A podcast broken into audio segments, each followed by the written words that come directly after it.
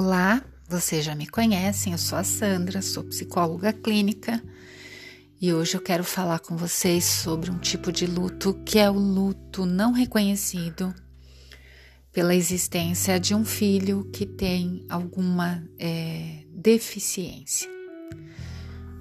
No nosso, na nossa representação social, aquilo que a gente compartilha socialmente, nossas ideias, valores, é, a gente tem uma idealização daquele filho é, que nasce em perfeitas condições de saúde, né?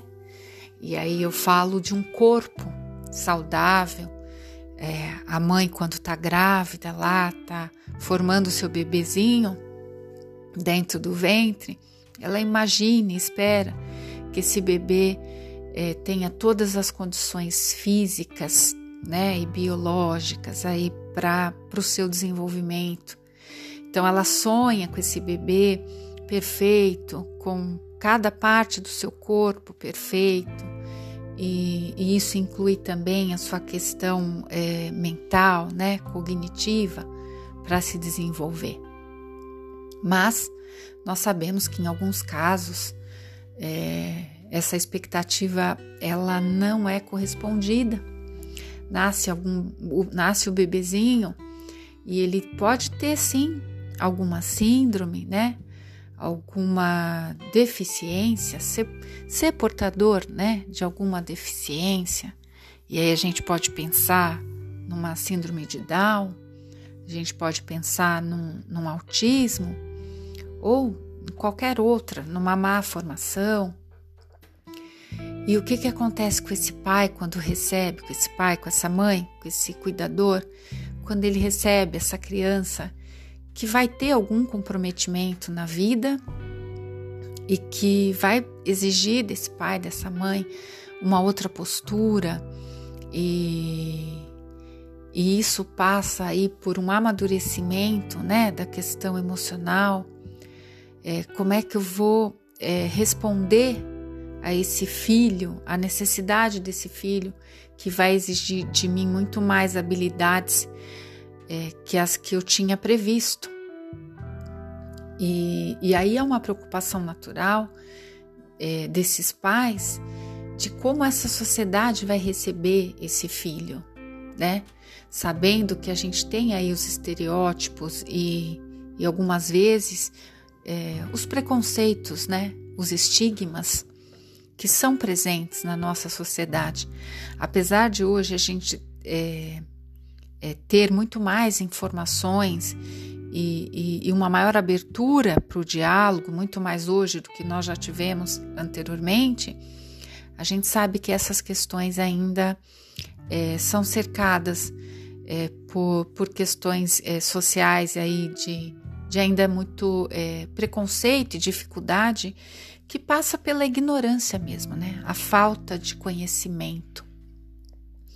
E aí esses pais que sonhavam com esse bebê, com essa criança, e, e pensava, imaginava tantas coisas para ele, é, como ele seria, como ele se desenvolveria, é, onde ele poderia estudar, o, quais interesses ele poderia ter, no que ele poderia se formar, porque é isso que a gente faz.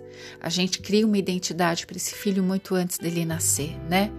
A gente dá um nome para ele, a gente imagina como ele vai ser fisicamente, que caminho ele pode seguir, com quem que ele pode se parecer.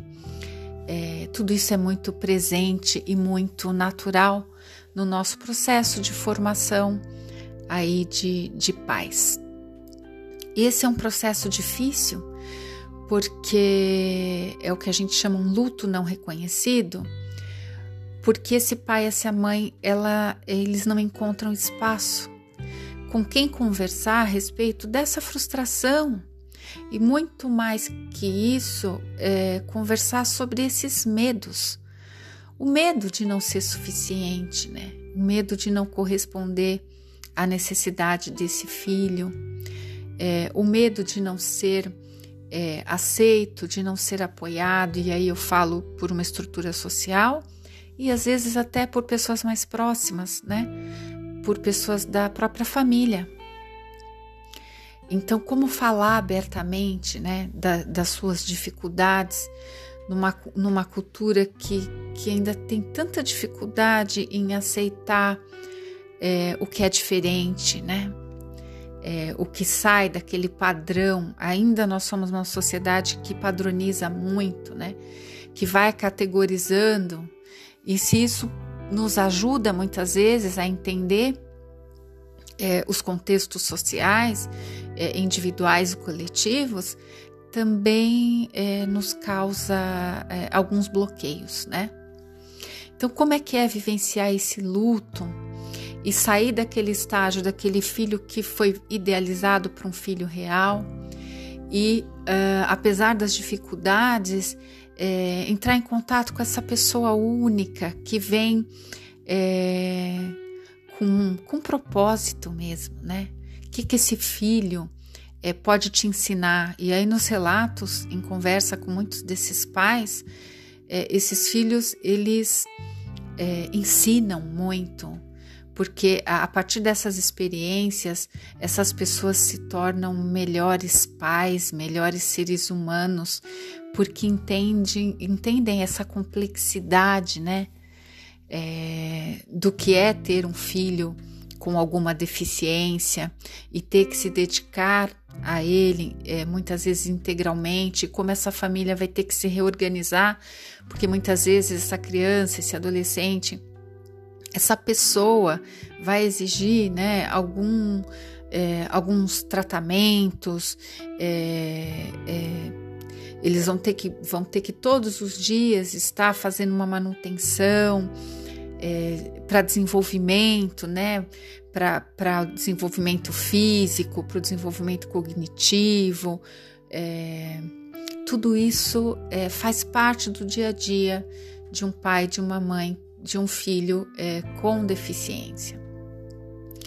E é uma oportunidade, né? É uma oportunidade que a vida é, nos dá para sair daquela nossa caixinha, às vezes tão egoísta, para olhar um pouco para fora, é, e nos deparar com a nossa condição humana e ver quanta riqueza, quanta beleza é, existe, né? Que está é, fora dos padrões estabelecidos é, socialmente. O quanto esses pais precisam ser acolhidos, ouvidos, potencializados, é, para que sejam melhores pais e para que essas crianças tenham é, melhores condições de desenvolvimento. E, e é isso. É um tipo de luto, sim, um luto que a sociedade não reconhece. Não é uma perda por morte, mas como eu já falei anteriormente, luto não é só por morte, né?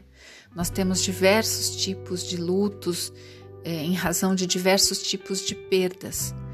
E, e essa é uma perda importante, é, em que os pais buscam muito ajuda, e aí essa ajuda geralmente vem de um profissional por ter esse conhecimento é, técnico, é, sim, é por ter estudado sobre isso, se preparado para esse atendimento, mas mais que isso, né? Além da, da questão técnica, é a questão humana de, tá, de estar ali no encontro, na relação, oferecendo esse cuidado, potencializando esse pai, essa mãe, essa família e, e essa criança, essa pessoa com deficiência, para que eles tenham uma vida é, a melhor possível, né? Para que encontrem aí os seus dias é, de alegrias, de felicidade, de, é, de realizações, como to todos nós, como qualquer um de nós. É, então, essa é a minha contribuição de hoje. É, eu me dirijo especialmente a você, pai e mãe, de um filho especial, de um filho com deficiência. É, um abraço grande e entendam que vocês foram de alguma forma escolhidos, né, para abraçar essa pessoa e, e há tanta riqueza e tanto amor é, nessa relação que vocês continuem investindo, né, sendo bons pais, é, porque os seus filhos merecem. Um grande abraço para todos e até o nosso próximo encontro.